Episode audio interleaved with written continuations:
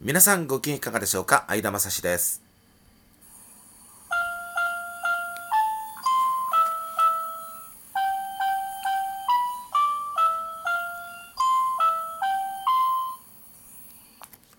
この番組は本庄市在住の私相田が日々流れゆく情報の海の中から毎回テーマを拾い出して私なりに語っていきます。ほぼ日刊相田正史どうぞお付き合いください。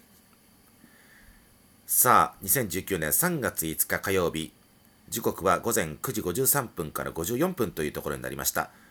午前9時54分でお話をしております。今日はお休みなんですけれども、おとといが夜勤明けで昨日が早番で本日お休みということで、かなり長いことこの介護の業界で働いておりますけれども、相当久しぶりの夜勤明けの翌日の早番というのに突き当たりましてね、これは急な勤務変更でこうなりましたけれども、これはきついですわ。結構その前の会社でなんだかんだ言っても夜勤明けの翌日は必ず休み取れてましたんで、これ一番最初に働いたグループホーム、本庄のグループホームで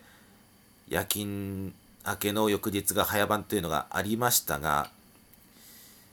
それ以来ですね、だから結構久しぶりに明け早番というパターンになりまして、これ疲れます。疲れ抜けないうちに、翌日早起きしてまた早番で飛んでかなきゃいけないということだったんで、まあ昨日の早番はまあ、体の動き、キレは良くなかったです。早く夕方になれと思って仕事してましたけれどもね。ですから昨日、おとといと、ラジオトークも吹き込みができませんでね、うちに帰ってきてもひたすら横になってるだけみたいな感じになっちゃいましてね。いやー、しんどかった。そして今朝も6時に目は覚めて起きてたんですけれども、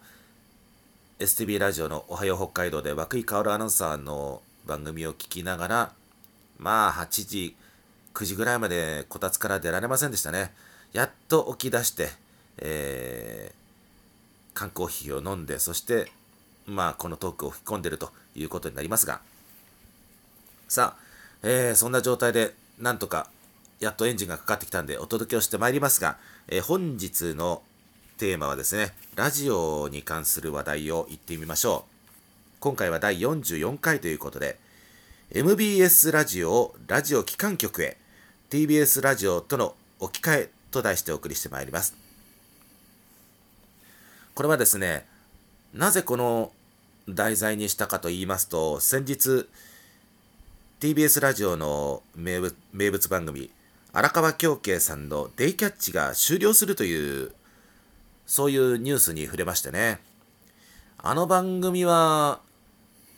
もう TBS ラジオというのは、数々の名番組をどんどんどんどんぶった切っていった歴史がこの何年かは続いてましたからね。えー、その中でプロ野球中継という一番の柱になるものまでぶった切って、えー、さらにはついにデキャッチまでというふうな、えー、感想を正直持ちました。いやー、かつては小堺一樹さんと関根勤さんのラジオ、えー、小崎で和をも10年ぐらい前にもう実情の打ち切りみたいな感じで終了でしたね。あの小崎はあのパーソナリティの2人が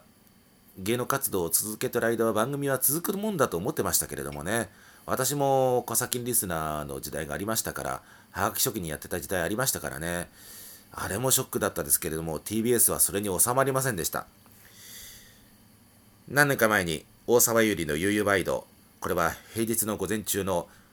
帯のワイド番組として本当に関東地方を中心に絶大な人気を誇りましたけれどもね。これも週1回土曜日にやるだけになって事実上平日から撤退してしまった。まあ事実上の打ち切りみたいなもんですがね、えー、そういう感じになりまして。そして A 六輔さんがやっぱり亡くなりましたけどね A さんは。その A さんが晩年その具合が悪くなっているのをいいことにどんどん番組を縮小していって A さんの番組も A さんの後継の番組も終了してしまったというのがありました。それも TBS ラジオでした。A さんが亡くなって天国からどういうふうに見てるんでしょうね、この状況をね。そして記憶に新しいラジオ中継プロ野球のラジオ中継も打ち切りにしてしまったというねそして今回のデイキャッチの事実上のおそらく打ち切りだろうということにつながっていくわけですよもうはっきり言いますよ。あのリスナーに対する配信行為だと言われても仕方ありませんね。これ一連の流れというのはね。ほんとそうですよ。私はすでにもう TBS ラジオは全く聞いていませんしこれはおそらく悠々ワイドが実上の打ち切りと言ってもいい状態になった時点でおそらくもう決断したことですからね。そして今のラジオの、えー、聞くパターンを今のパターンをつかむまでなんとかあしようと思って数年かかりましたけれどもねまあ本当に TBS ラジオ全く聞いてませんしデイキャッチの終了でもう全く本当に1秒も聞かなくなることはもうこれ必要ですね。というのは、この数年間でラジオを聴くパターンというのを自分なりに確立していく中で、朝は STB ラジオのおはよう北海道を聞くという習慣がすっかり根付いちゃったもんですから、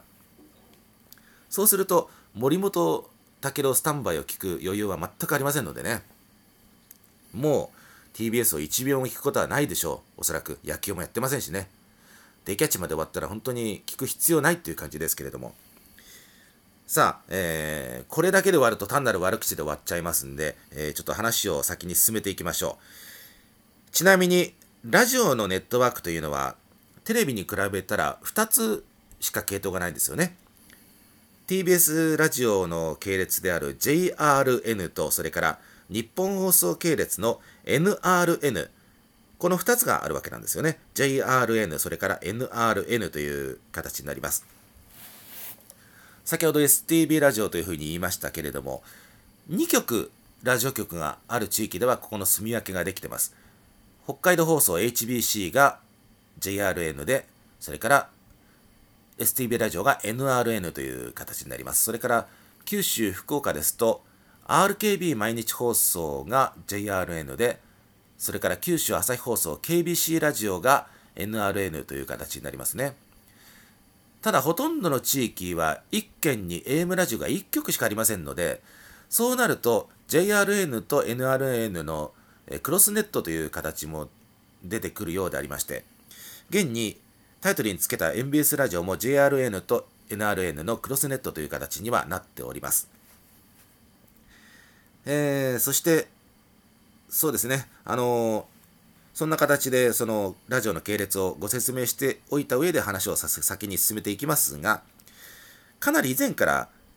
TBS ラジオを中心とする在京のキー局と言われる放送は面白くないという声は少なからずあったんですよね。これは西暦2000年代の半ば以降で栃木放送でシャラリラ歌謡曲という人気番組がありました。平日の午後の帯番組でしたが、あれは栃木放送で今もパーソナリティを務めている阿久津隆一アナウンサーの番組ということでね、長年報道とか営業に回されていた阿久津さんが現場に復帰して、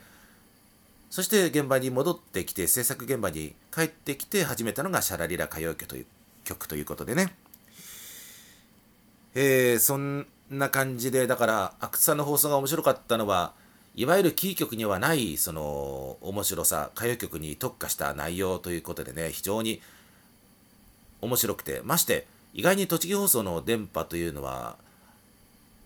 宇都宮からの 5kW っていうのは関東平野なんで意外に広い範囲に届いているというね茨城にも当然届いてますし、えー、関東南部埼玉辺りでもその見通しのいいところだったら聞こえるというねそして足利の 1062kHz の 100W も意外に聞こえるということでね、えー、そんな感じで、シャラリラ歌謡曲が支持を受けたというのが2000年代の半ばにありましたけれども、つまりそういうことなんですよね。キー局の放送じゃ面白くないっていう声も少なからずあったわけです。あの当時まだ UU ワイドが続いていたにもかかわらずということですね。